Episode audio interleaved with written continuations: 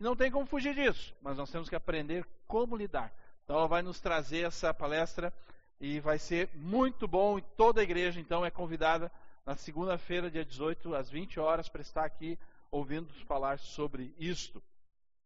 Muito bem, vamos continuar hoje lá em Romanos capítulo 9.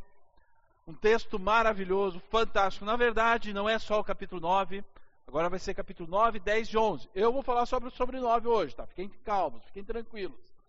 Mas é uma sequência de pensamento agora que Paulo vai trazer, em que ele não sai fora daquilo que está descrito em Romanos, sobre a questão da justificação pela fé, sobre as escolhas que Deus faz, mas agora ele coloca a nação de Israel no meio da história ah, e os propósitos de Deus dentro disso, ou melhor, as escolhas de Deus.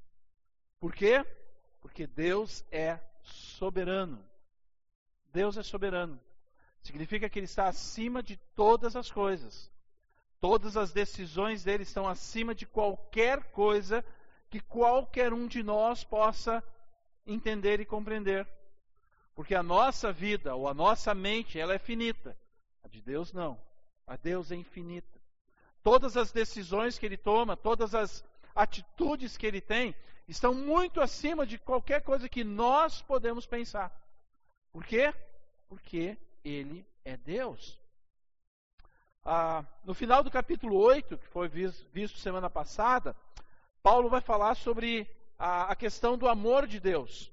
Versículo 39 nem altura, nem profundidade, nem qualquer outra coisa na criação está capaz de, será capaz de nos separar do amor de Deus que está em Cristo Jesus. Isso é a soberania de Deus também. Ele nos ama independente daquilo que faça. Está bem descrito aqui. O amor de Deus que nos alcança, ele não muda. Porque Deus não muda. Diferente do nosso amor. Nosso amor é volátil. Depende muito das nossas emoções do dia, depende muito da pessoa com quem nós vamos estar amando, de situações. Deus não. O amor de Deus é firme para com a nossa vida. Se tem uma certeza que nós podemos ter, que Deus nos ama, independente daquilo que nós podemos pensar. Dentro de tudo isso, nós temos que saber que Deus também não mudou seus propósitos. Que Ele tem uma obra a fazer, não, nas, só, não só nas nossas vidas, mas na história de toda a humanidade. E essa história de Deus para a humanidade, ela continua. Ela continua, independente das tuas decisões e escolhas. Por quê? Porque Deus é soberano. A outra questão que nós vamos ver também hoje é a questão de que Deus é justo. Mesmo que aos nossos olhos não vai parecer tão justo, aos nossos olhos. Mas lembra, a nossa visão das coisas, a nossa justiça, ela muda. Ela não é a justiça perfeita de Deus. Ela não é as decisões perfeitas de Deus. As nossas decisões não são tão perfeitas. Porque Deus está acima de tudo isso. Porque Deus é soberano. Então nós encontramos, no final do capítulo 8, 9, uh, 8 fala do amor de Deus início do capítulo 9 vai mostrar num contraste algo que está incomodando Paulo. Paulo sabe do amor de Deus que ele tem pela vida. Deus tem pela vida de Paulo. Mas começa o capítulo 9 mostrando que Paulo tem algo incomodando ele. Paulo vai mostrar uma tristeza pelo seu povo. A tristeza que ele tem pelo seu povo, porque o povo de Israel rejeitou a salvação que Deus ofereceu como nação, eles rejeitaram a salvação que Deus ofereceu em Cristo Jesus. Nós também podemos ter, às vezes, esse sentimento. Nós temos algo tão maravilhoso, algo que nós sentimos que é tão maravilhoso porque nós experimentamos deste amor de Cristo, nós temos experiências com Cristo e nós amamos aqueles que muitas vezes não querem conhecer a Cristo. Tantos privilégios que nós vamos ver que o povo de Israel teve em reconhecer esse Deus, coisas que eles viram, coisas que eles experimentaram. E apesar disso, eles não aceitaram a salvação. Capítulo 9, versículo 1 ao versículo 5 diz o seguinte: Digo a verdade em Cristo, não minto. A minha consciência o confirma no Espírito Santo.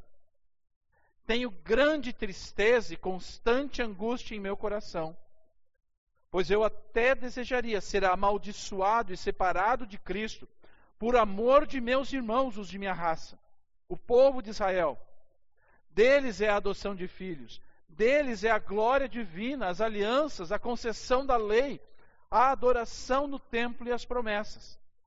Deles são os patriarcas, e a partir deles se traça a linhagem humana de Cristo, que é Deus acima de todos, bendito para sempre. Amém. Coração de Paulo é cheio de amor. Diferente do coração obstinado do povo de Israel em não crer em Cristo. Paulo começa dizendo: a minha consciência, eu estou plenamente entendendo o que, que eu estou dizendo aqui. A minha consciência, que não é só iluminada por coisas minhas, desejos meus, mas Paulo fala, a minha consciência, da qual o Espírito Santo de Deus conduz. Ele é testemunha do que eu vou dizer aqui, ele é testemunha do que eu vou falar.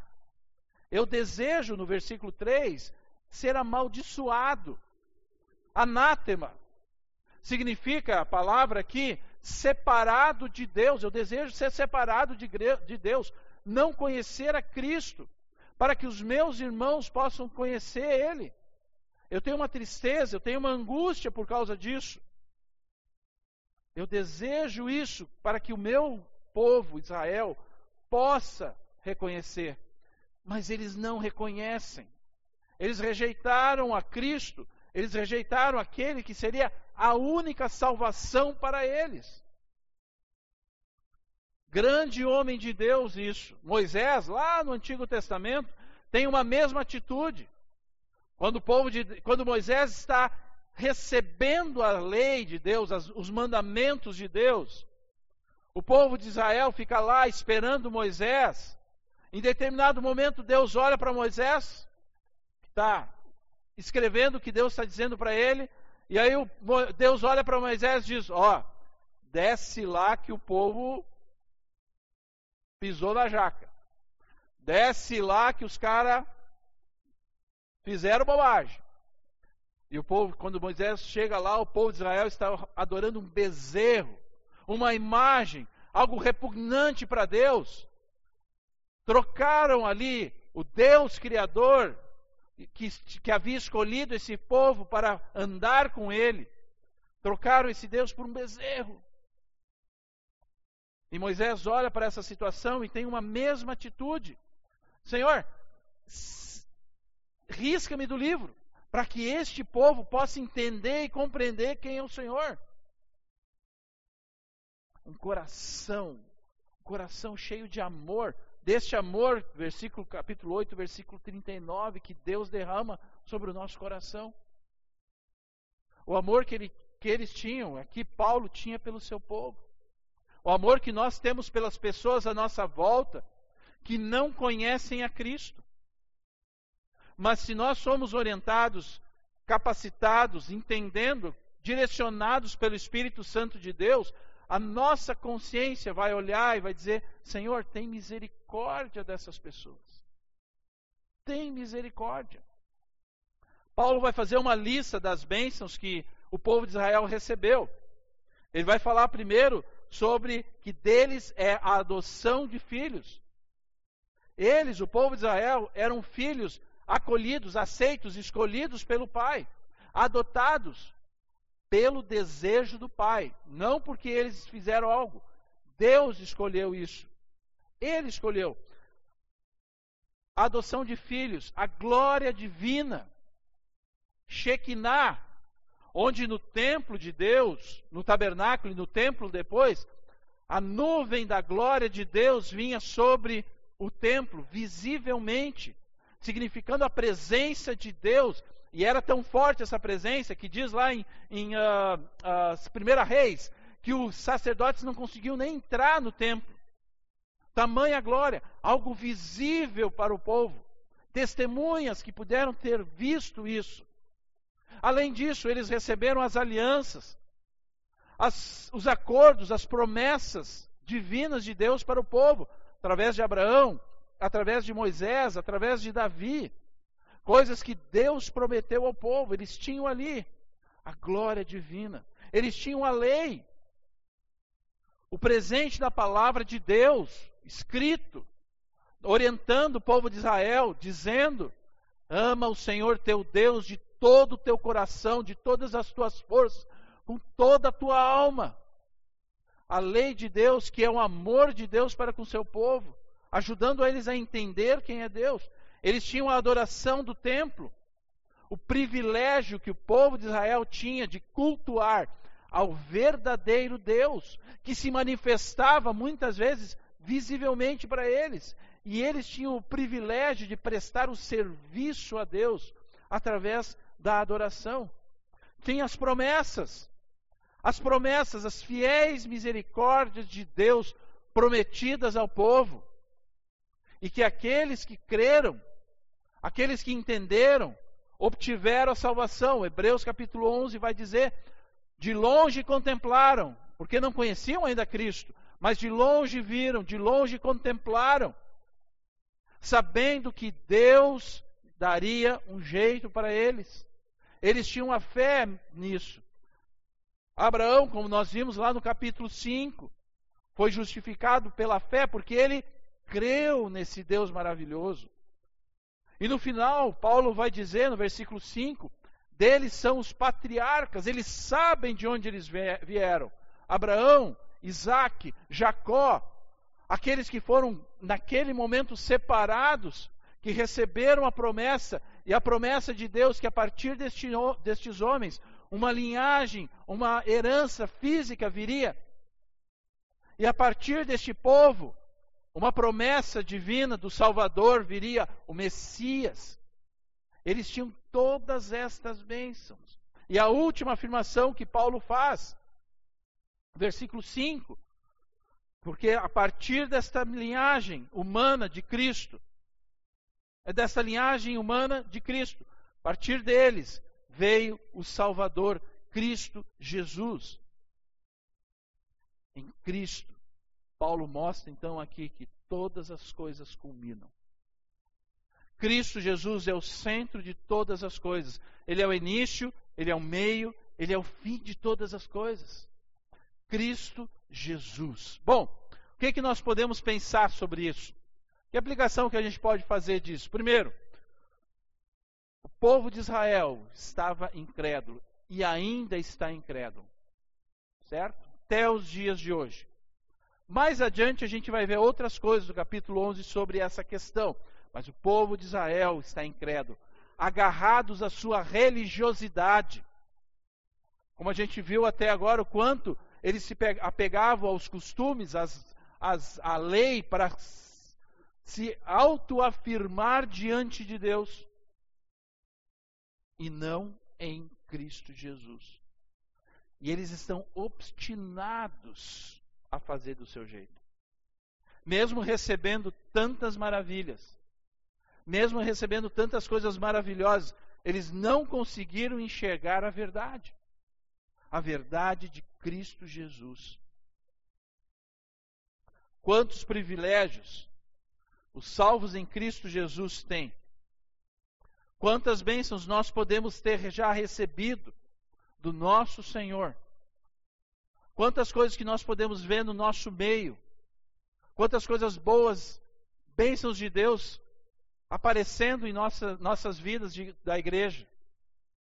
O quanto nós podemos reconhecer Cristo Jesus em nosso meio de várias formas e várias maneiras.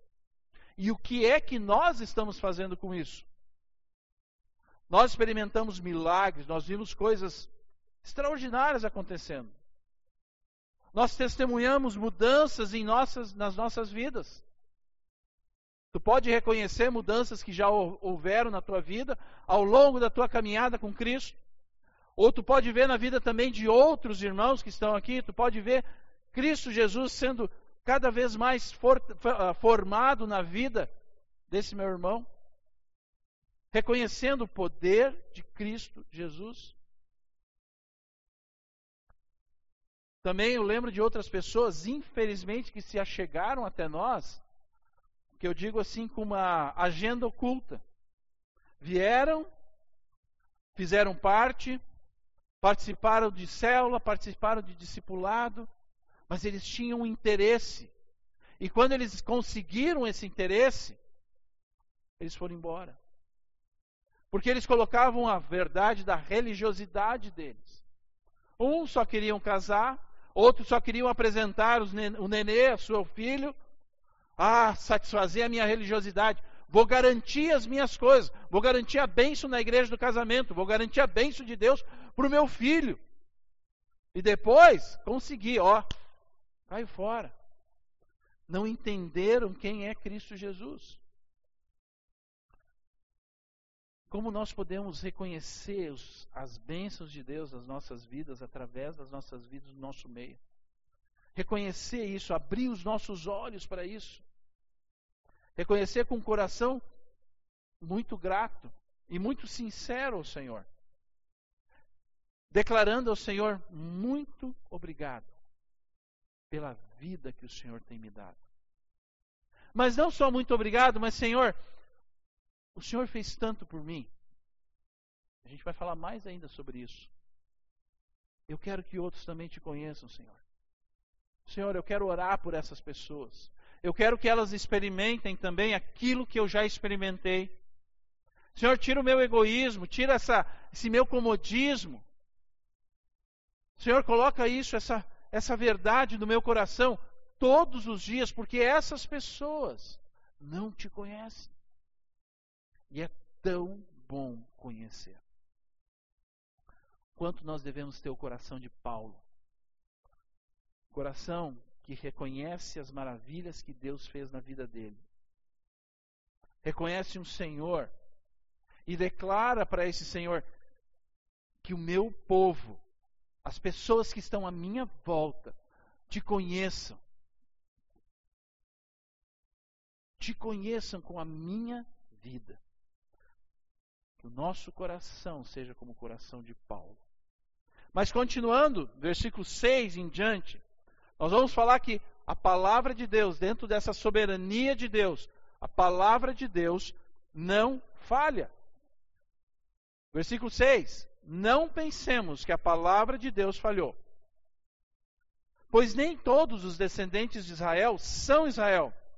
Nem por serem descendentes de Abraão passarão todos a ser filhos de Abraão. Ao contrário, por meio de Isaac, a sua descendência será considerada. Noutras palavras, não são os filhos naturais que são filhos de Deus, mas os filhos da promessa é que são considerados descendência de Abraão. Pois foi assim que a promessa foi feita. No tempo devido, virei novamente e Sara terá um filho. E esse não foi o único caso. Também os filhos de Rebeca tiveram o mesmo pai, nosso pai Isaac. Todavia, antes que os gêmeos nascessem ou fizessem qualquer coisa, boa ou má, a fim de que o propósito de Deus, conforme a eleição, permanecesse, não por obras, mas por aquele que chama, foi dito a ela: o mais velho servirá ao mais novo. Como está escrito: Amei Jacó, mas rejeitei Esaú. Então, o povo de Deus, como nação de Israel, escolhido por ele para revelar a sua pessoa, Deus ao mundo, e que no, no final também revelar a Cristo, porque Cristo era um judeu, rejeitou tudo isso. É a agonia de Paulo, sofrimento de Paulo, do versículo 1 ao versículo 5. Aí Paulo vai começar dizendo: o plano de Deus falhou, o povo de Israel foi aquele que foi chamado por Deus, escolhido por Ele, para que a partir dele as, a, a Deus fosse revelado ao mundo, e principalmente Cristo. Esse povo rejeitou tudo isso, o plano de Deus falou, falhou. Paulo vai dizer: não, de maneira nenhuma. Romanos capítulo 2, 28, tem uma verdade muito importante. Não é judeu quem o é apenas exteriormente, nem a circuncisão aqui é meramente exterior e física. Não. Judeu é quem o, quem o é interiormente. E circuncisão é a operada no coração, pelo Espírito, e não pela lei escrita. Para estes o louvor não provém dos homens, mas de Deus. Abraão teve muitos filhos. Isaac foi um deles. Abraão teve Ismael, que era um outro filho. Depois ainda de Abraão, de, de Isaac e Ismael, mais tarde, Abraão teve outros filhos. Mas apenas um filho é o filho da promessa, o descendente, que será considerado aquele que vai ser escolhido para continuar essa linhagem humana que culmina em Cristo Jesus. Um só, Isaac, o filho da promessa. Ele foi escolhido para que a história de fé continuasse a partir através dessa pessoa. Isaac teve dois filhos, Esaú e Jacó, gêmeos. Se, se desenvolveram no mesmo ventre de Rebeca. E o que aconteceu? Antes deles nascerem, Deus fala para Rebeca: o mais novo, o mais velho, servirá ao mais novo. Ou seja, por direito, Esaú, que nasceu primeiro, seria o descendente. Mas Deus olhou e disse: Não, Jacó eu escolhi. Por quê? Porque os propósitos de Deus se cumpririam através de Jacó. Então quer dizer que Jacó era uma pessoa melhor, mais querida, mais bondosa, tinha um coração mais propenso a conhecer Deus? Não. Porque Deus escolheu, Deus usou da sua misericórdia para com Jacó. Todas as pessoas, Isaac, Esaú, Jacó, Abraão, todos eles tinham muitas dificuldades dificuldades de caráter. Jacó era conhecido como mentiroso, enganador. Tanto que Deus muda o nome de Jacó depois para Israel, que se torna o nome da nação Israel. E eles teriam então todo o direito de serem rejeitados por Deus. Mas Deus olha para Isaac e Deus olha para Jacó e diz: não, independente do que eles fizeram, eu colocarei a fé no coração deles. E eu escolhi eles para que a linhagem continuasse. Esta fé fosse é, fosse perpetuada. Ah, beleza. Vou, preciso registrar essa palavra. Perpetuada. Lá Romanos 2, 28. Não é toda a nação de Israel mas apenas aqueles que no coração conhecem a Cristo, que vão ser realmente judeus. Então, nem todos os judeus são realmente filhos de Deus. E aí vem um pensamento. Nem todos aqueles que se dizem cristãos são realmente cristãos são salvos por Cristo, são filhos de Deus. Muitos que se dizem católicos, evangélicos, protestantes, que nasceram dentro dessa, dessa ideia cristã, têm os seus nomes escritos no livro da vida. Pode ser que tenha um nome numa, escrito numa lista de membresias oficial de uma igreja, pagam suas mensalidades, dão as suas ofertas a Deus, fazem suas penitências, pagam suas promessas, não faltam a nada. Tem orgulho de serem assíduos em tudo. Tem orgulho porque seus pais foram missionários, foram pastores, foram diáconos, foram presbíteros. Nada disso vale. Mas sim, aqueles que são escolhidos por Deus e que nos seus corações recebem o dom de Deus da fé para serem justificados, como a gente já tem falado desde o capítulo 1 isso. Estes são os verdadeiros cristãos, assim como Abraão, Isaac Jacó. E mais uma vez é mostrado aqui sobre que isto é uma escolha de Deus. Que a salvação é pela justificação pela fé. Que é algo que não tem nada a ver com alguma coisa que eu possa fazer. Com qualquer coisa que nós possamos fazer para querer agradar a Deus. Não. É o favor que Ele concede a nós. Graça de Deus. Sem nós merecermos nada algo que Deus faz e dá para aqueles que são escolhidos. As promessas de Deus continuam através daqueles que creem, que têm fé. A promessa de Deus continua. A palavra de Deus não falha. E o que isso deve gerar em nossas vidas é um coração agradecido. Senhor, obrigado. Obrigado porque o Senhor me escolheu.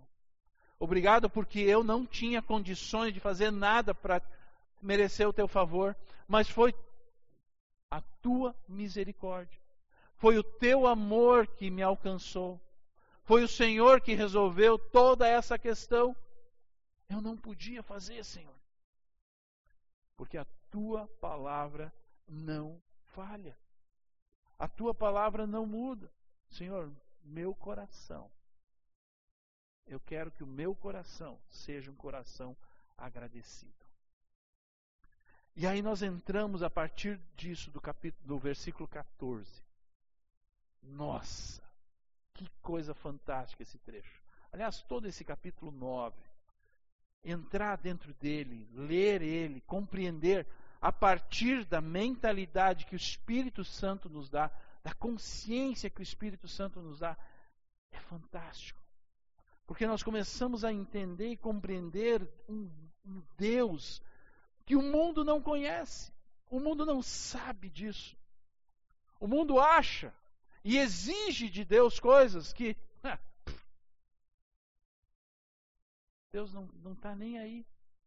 Deus se importa com o mundo, claro, Deus ama o mundo, ama. Mas como nós vamos ver aqui, é as misericórdias do Senhor que fazem que as coisas aconteçam. Versículo 14. Então, que diremos? Acaso Deus é injusto? De maneira nenhuma. Pois ele diz a Moisés: Terei misericórdia de quem eu quiser ter misericórdia, e terei compaixão de quem eu quiser ter compaixão. Portanto, isso não depende do desejo ou do esforço humano, mas da misericórdia de Deus. Pois a Escritura diz ao Faraó: Eu levantei exatamente com este propósito, mostrar em você o meu poder e para que o meu nome seja proclamado em toda a terra. Portanto, Deus tem misericórdia de quem Ele quer e endurece a quem Ele quer. Significa que as misericórdias, ou a misericórdia de Deus para com a nossa vida, é a sua escolha soberana. Porque Deus é soberano. Paulo vai começar dizendo então: se é Deus que escolhe a eleição, etc. Se Esaú não foi aceito, só Jacó foi aceito, então vamos questionar: como assim? Como é isso? Como o Senhor é injusto diante dessa vida? Como o Senhor pode fazer isso? Primeira coisa que a gente tem que entender: Deus continua sendo Deus. Independente daquilo que tu achar, pensar, se achar injustiçado, Deus continua sendo Deus. Quer o homem aceite isso ou não. Segunda coisa, importante para nós entendermos sobre essa questão que é a misericórdia de Deus para nos escolher, para nós conhecermos e sermos salvos. Segunda coisa, nós temos uma dívida com Ele. Deus não tem dívida conosco. Nós é que temos que pagar para Ele. Não é Deus que tem que pagar algo a nós. Deus não deve nada para nós. Deus não deve a sua graça, Deus não deve a sua misericórdia para ninguém. E mais, ninguém merece. Ninguém merece isso. Capítulo 1. Nós olhamos isso. Capítulo 1, versículo 18. A ira de Deus é revelada dos céus contra toda a impiedade e injustiça dos homens que suprimem a verdade pela injustiça. Eles se revoltam contra Deus. Nós nos revoltamos contra Deus. A nossa essência humana olha para Deus e diz: Quem é o Senhor para pensar isso? Quem é o Senhor para dizer isso de mim? E Deus olha e diz: A ira de Deus, a consequência dessa revolta do homem contra Deus, cai sobre o próprio homem. Depois ele vai dizer no capítulo 3, capítulo 3, versículo 9. Já demonstramos que tanto judeus quanto gentios estão debaixo do pecado. E o versículo 10: Não há nenhum justo, nenhum sequer, não há ninguém que preste. Essa é a nossa essência. Nós temos que entender isso. Todos estão condenados. Todos são culpados diante de Deus. Todos merecem a ira de Deus sobre eles. Pelos seus próprios pecados, pelos nossos próprios pecados. Essa é a base de tudo. Por isso, Deus não é injusto. Por isso, Deus não é injusto porque todos estão debaixo da sua condenação. Todos. Ninguém tem nenhuma chance para isso. Mas o impressionante disso é que alguns serão salvos. Apesar daquilo que são, alguns serão salvos. A misericórdia de Deus alcançará alguns.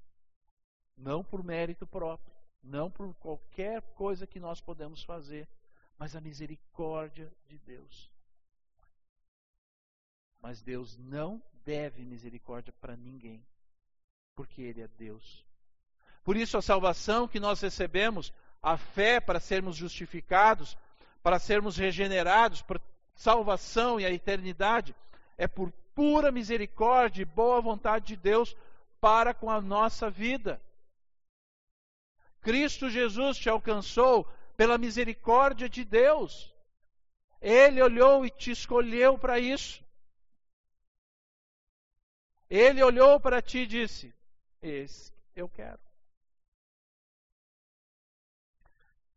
Então, alguns têm a misericórdia de Deus. Alguns recebem, alguns a misericórdia de Deus alcança e esses são salvos. Deus tira do estado de pecado essas pessoas e destruição. Todos nós estamos atolados nisso, mas Deus vai lá e tira.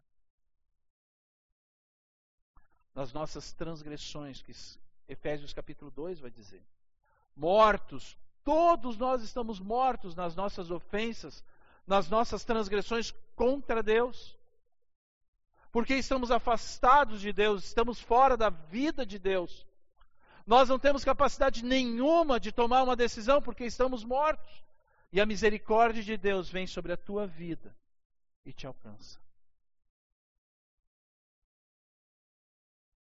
Alguns não vão ter essa misericórdia. Alguns não são, serão alcançados por essa misericórdia de Deus. Por isso nós podemos pensar, Deus tem que me dizer quais são os parâmetros que ele usa para essa tal de misericórdia. Como assim?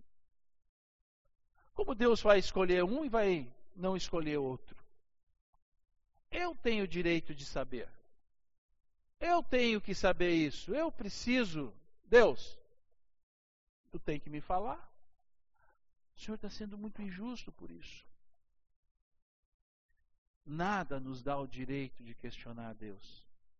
Nada nos dá o direito de questionar suas escolhas. A situação é que a nossa misericórdia que nós temos, ela muda. A nossa misericórdia, como o nosso amor, ela é baseada muito nas nossas emoções, ela é baseada muito nos momentos que nós estamos vivendo, ela é baseada muito na pessoa a qual eu quero ter dar a minha misericórdia. Mesmo aqueles que têm o dom de misericórdia também. Porque a nossa misericórdia é ainda contaminada pelo pecado. Ela ainda não é restaurada plenamente. Ela está num processo de Cristo Jesus na minha vida. Mas a misericórdia de Deus, ela é plena. A misericórdia de Deus, ela não muda ela é estável, porque Deus é misericórdia. Eu tenho a misericórdia, eu tenho a imagem de Deus refletida em mim, mas essa imagem de Deus é distorcida pelo pecado. Deus não tem o pecado, Deus é santo, a sua misericórdia é plena, é perfeita. Eu não tenho nem ideia do que significa essa misericórdia de Deus, porque a minha misericórdia, ela é finita. Deus é infinito.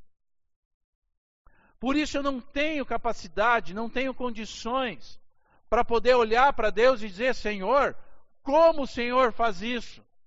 Porque Ele é Deus, Ele é soberano sobre tudo e todos, Ele que sabe todas as coisas, o plano dele está acontecendo, independente daquilo que nós vamos fazer ou deixar de fazer, independente daquilo que eu achar ou deixar de achar.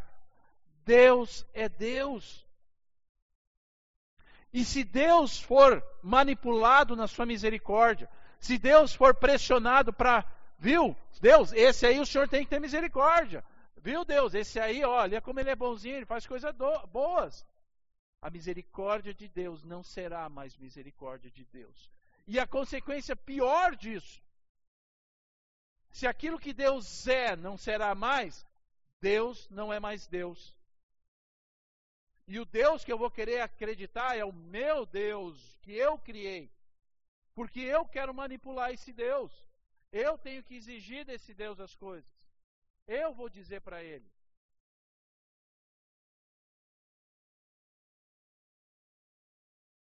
Aí, claro que vem sempre essa pergunta. Mas, por que Fulano e não Ciclano? Por que eu escolho esse e não escolho aquele? Por que o Senhor escolhe esse e não escolhe aquele? Por que eu fui escolhido, Senhor? Porque aquela pessoa que eu amava tanto, o Senhor não não permitiu que ela conhecesse Jesus. São as incógnitas da nossa vida. Mas o que eu preciso pensar é: o que o Senhor fez pela minha vida? o que o Senhor tem feito pela vida dessa igreja. E deve produzir em nosso coração o temor a Deus. Senhor, muito obrigado. Eu não merecia isso, mas mesmo assim, o Senhor alcançou, me alcançou com a sua misericórdia. Eu não sou melhor que o outro. Eu não sou melhor que aquelas pessoas que já me prejudicaram. Eu não sou melhor que aquele pai que eu tive que foi terrível para mim. Eu não sou melhor, porque a minha essência humana é pecadora. O Senhor diz na Sua palavra isso para a minha vida, mas o Senhor, o Senhor me escolheu. O Senhor teve a misericórdia para isso. Deixa eu comentar uma coisa importante, que é duas coisas. Alguns têm vivido situações difíceis nosso, no nosso meio. Depressão, síndromes, transtornos, traumas. O que eu quero dizer para vocês é Ele, Deus, te trouxe até aqui. Ele tem te carregado. Ele te escolheu para que tu vivesse com Ele. Não esquece disso. Mesmo que tu tenha dores aí, situações difíceis e dúvidas e todas essas coisas que eu falei, talvez outras coisas. Ele te escolheu para viver em Cristo. E esse é o maior presente que tu poderia imaginar para a tua vida. Não desista. Não tenha medo. Não tenha vergonha. Não se entregue. Entregue a Cristo. Não se entregue a tuas, teus próprios pensamentos e sentimentos. Não deixe de crer nesse Salvador. Ele está te alcançando com a sua mão misericordiosa. Ele sabe o que tu está vivendo. Ele sabe o que tu está passando. E ele sabe o que vai acontecer. Confia nele. Agradeça a Deus. Louve a Ele. Mesmo que os nossos teus teu coração possa estar pesado, louve a Ele. Senhor, está tá doendo, eu não entendo. Eu estou tendo sentimentos estranhos, eu não queria, mas Senhor, eu, eu te louvo. Aquilo que eu posso fazer. Glorifica o Senhor. No estado que tu está. Ele não te deixou. Ele não te abandonou. Deus misericordioso está. Do versículo 19 em diante, mostra uma atitude do coração daqueles que desafiam Deus. E como deve ser o coração daqueles que entendem e compreendem dessa misericórdia de Deus? Versículo 19. Mas alguns de vocês me dirá: então, por que Deus ainda nos culpa? Pois quem resiste à sua vontade? Mas quem é você, homem, para questionar Deus? Acaso aquilo que é formado pode dizer ao que o formou: Por que fizeste assim?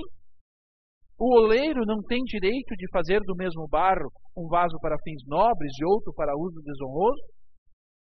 E se Deus, querendo mostrar a sua ira e tornar conhecido seu poder, suportou com grande paciência os vasos de sua ira, preparando-os para a destruição?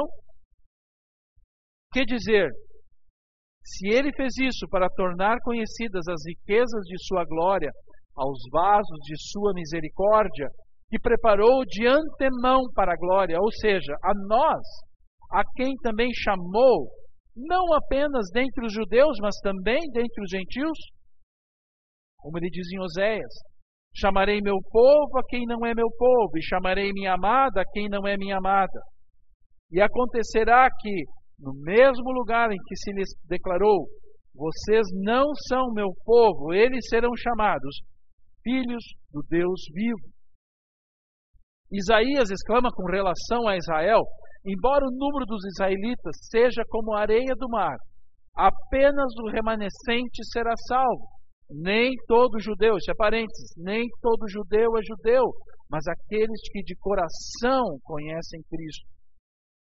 Pois o Senhor executará na terra sua sentença rápida e definitivamente. Como anteriormente disse Isaías, se o Senhor dos exércitos não nos tivesse deixado descendentes, já estaríamos como Sodoma e semelhantes a Gomorra. Se nós tivéssemos sido entregues ao nosso próprio coração, a nossas próprias vontades, a nossos próprios desejos, não existiríamos mais. Por isso, o Senhor escolheu alguns para continuar a declarar a fé em Cristo Jesus. Paulo está falando aqui para a questão dos judeus. E ele agora começa a mostrar e dizer: ó, nem todos foram escolhidos. Mas além de nem todos serem escolhidos, existem aqueles que não são judeus e foram escolhidos. Por pura misericórdia de Deus. Mas esses judeus que estão aí agarrados às suas religiosidades, olham para Deus e dizem: Como o Senhor pode fazer algo assim? Eu exijo uma explicação. Como o Senhor, quem o Senhor acha que é? O problema não é a pergunta. Deus não tem medo de pergunta. Deus é soberano. Deus não está em nenhum lugar dizendo: tu não pode questionar Deus. Tu não, não. Deus não tem problemas com perguntas. Deus não tem medo de perguntas. Deus quer que a gente pergunte coisas para Ele. Deus quer que a gente procure nele, porque nós, aqueles que têm fé em Cristo Jesus, sabem que Ele é o único que pode nos dar respostas. E Ele vai desejar isso, Ele vai falar isso na própria palavra. Nós podemos ver os salmos de Davi questionando Deus, falando: Senhor, o que está acontecendo? Senhor, eu não entendo isso. O livro de Jó, na situação que Jó estava vivendo, Senhor, por que isso? O profeta Jeremias, vivendo tantas situações difíceis, olha para o Senhor e pergunta para Deus e questiona Deus. Cristo Jesus, Senhor, por que o Senhor me desamparou? As perguntas são válidas. As perguntas são verdadeiras e podem ser feitas e devem ser feitas. A diferença é a atitude do nosso coração. O que é que está em nosso coração? Aquele que exige uma resposta de Deus, porque a justiça, a minha justiça tem que ser feita, colocando Deus no banco de réus, como querendo julgar Deus. Como o Senhor pode fazer isso? Ou aquele que sabe quem Deus é, aquele que se humilha diante de Deus, porque sabe que foi a misericórdia de Deus que alcançou, e diz: Senhor, por que isso? Por que aquilo? Por que eu estou vivendo isso? Por que eu estou sentindo isso? E se dirige porque sabe que este Deus é verdadeiro e continua crendo nesse Deus, apesar das perguntas. Continua sabendo que Deus é Deus. Continua tendo a sua fé verdadeira nesse Deus maravilhoso. A sua fé, aquilo que ele crê, não é abalado. Davi, Jó, Jeremias, Jesus. Eles sabem quem é Deus. Diferente daqueles outros que não estão interessados em saber quem é Deus. Diferente daqueles que não conseguem compreender, entender quem é Deus e querem as suas próprias razões querem satisfazer os seus próprios desejos. Paulo vai usar a história do Faraó, lá no Êxodo, onde Deus endureceu o coração dele, depois Deus amoleceu o coração do Faraó. É outra história. Paulo vai declarar essas coisas. Mas entendam, Deus não faz as coisas de uma forma aleatória. Deus não permite que as coisas aconteçam na vida das pessoas como uma brincadeira. Sempre devemos lembrar que o plano de Deus continua para a humanidade. Ele continua acontecendo.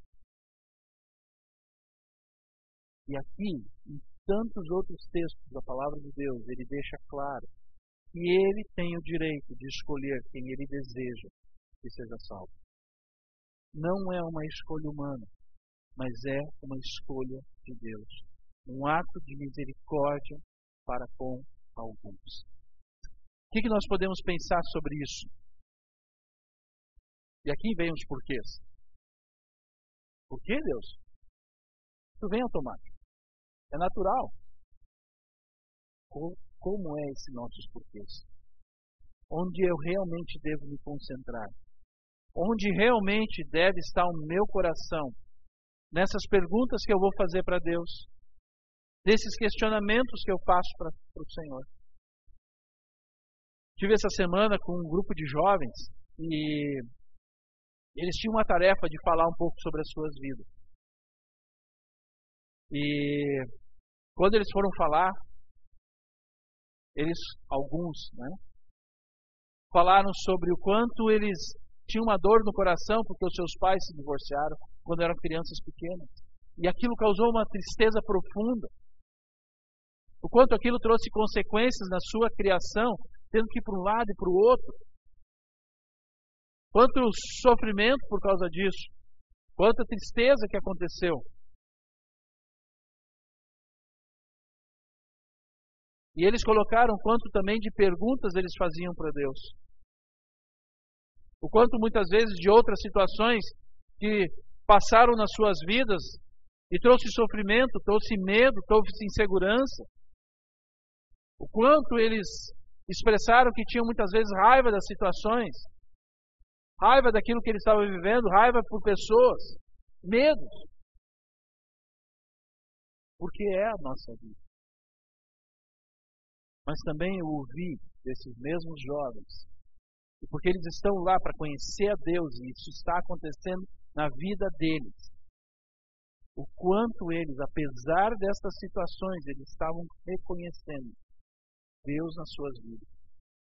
O quanto eles reconheciam a misericórdia de Deus para salvar eles e a partir disso terem uma nova vida, serem transformados nos seus corações, terem essas situações ruins, compreendendo que Deus permitiu e agora permitindo que Deus tratasse isso na vida deles, curasse. Não para que eles pudessem ser só para eles mesmos, mas ajudar talvez outros nessa mesmas, nessas mesmas questões. Afirmações verdadeiras que Deus pode fazer em todas as nossas vidas.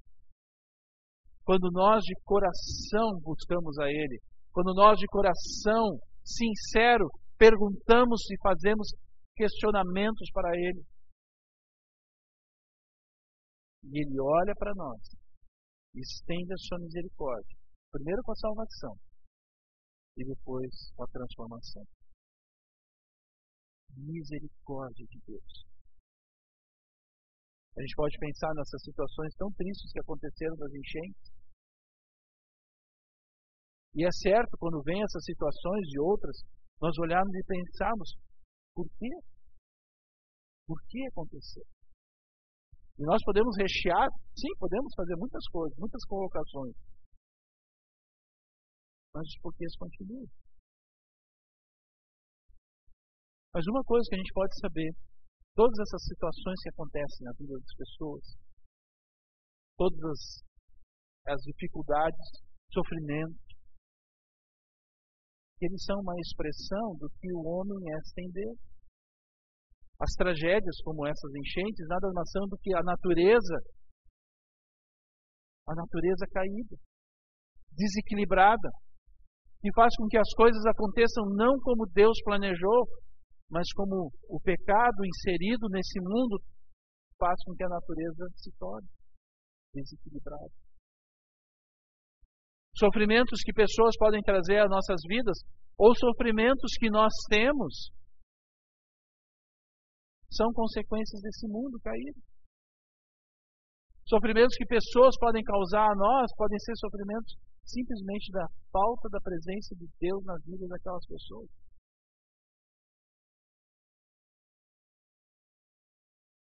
Mas eu tenho um Deus. Tu tens esse Deus? Eu tenho.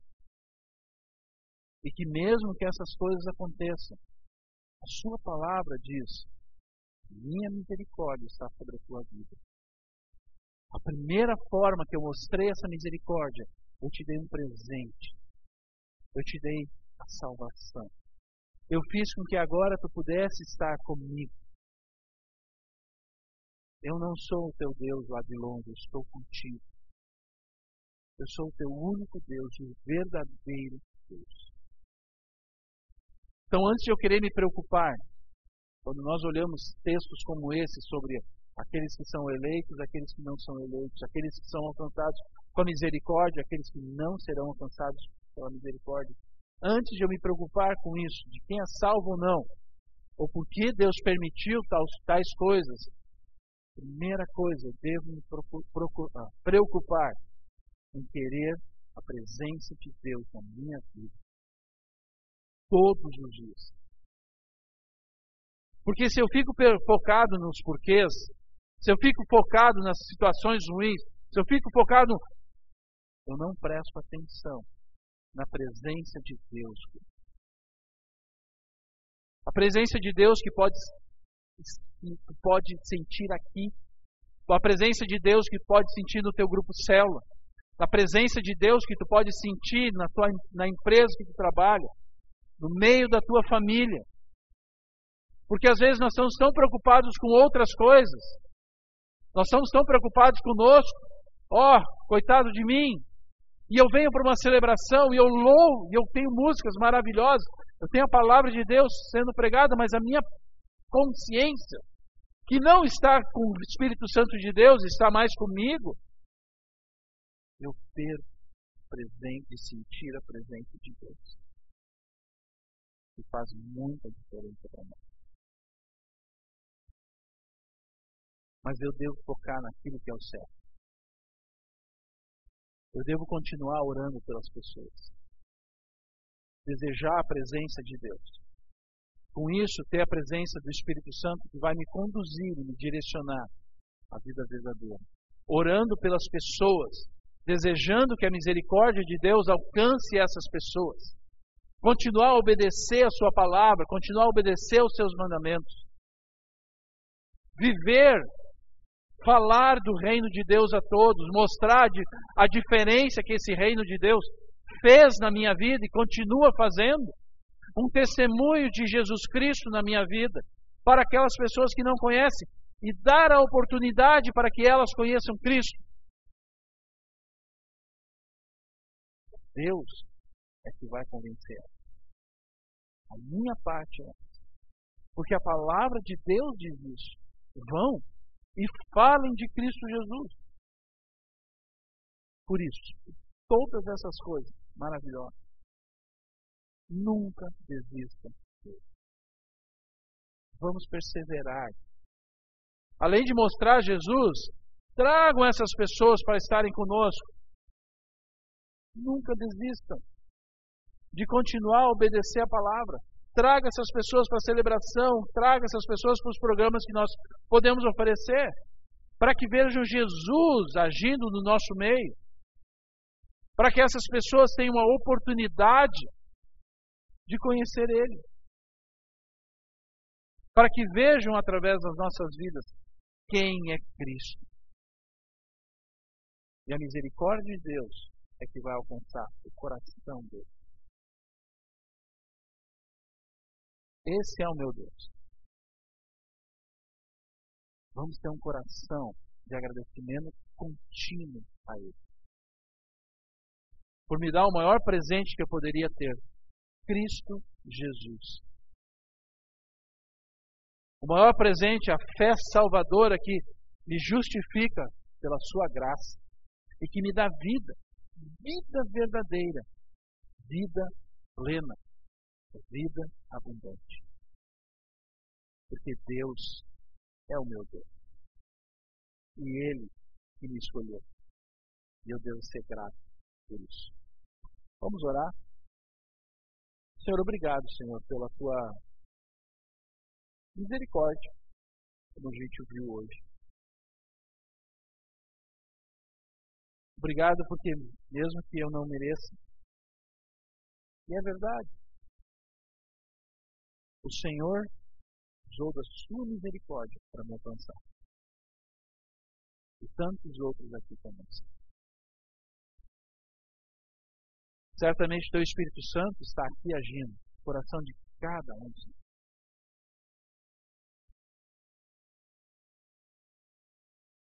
E se o Senhor tocou o coração de alguém dizendo, ó, oh, eu preciso resolver isso. Eu não tenho certeza. O Senhor dá a coragem, porque o Senhor já está chamando essa pessoa. Senhor já está cutucando ela, dá a coragem para que ela queira saber mais de ti. Ou reconhecer é, realmente, eu quero entregar meu coração a ti. Porque a tua misericórdia já está alcançando essas pessoas. aqueles que te conhecem aqui, Senhor, possam, possam ter um coração grato. Possam olhar e dizer, Senhor, muito obrigado. E produzir em nós, Senhor Deus, uma fé verdadeira, um amor pelas tuas coisas, porque nós não merecíamos, mas o Senhor nos deu. e possamos fazer parte numa celebração, no grupo célula, no dia a dia das, minhas, das nossas vidas, com alegria no coração, louvando a Ti. Senhor, se aquelas pessoas que têm passado por dificuldades, situações das suas, suas mentes, da sua alma, vá lá, Senhor, e toque no coração delas, na mente delas. De uma forma maravilhosa, traga a tua cura. Pela tua misericórdia, maravilhosa. Poderem, Senhor, experimentar mais de Ti. Sentir a Tua presença. Está aqui nesse lugar. Nós somos gratos a Ti.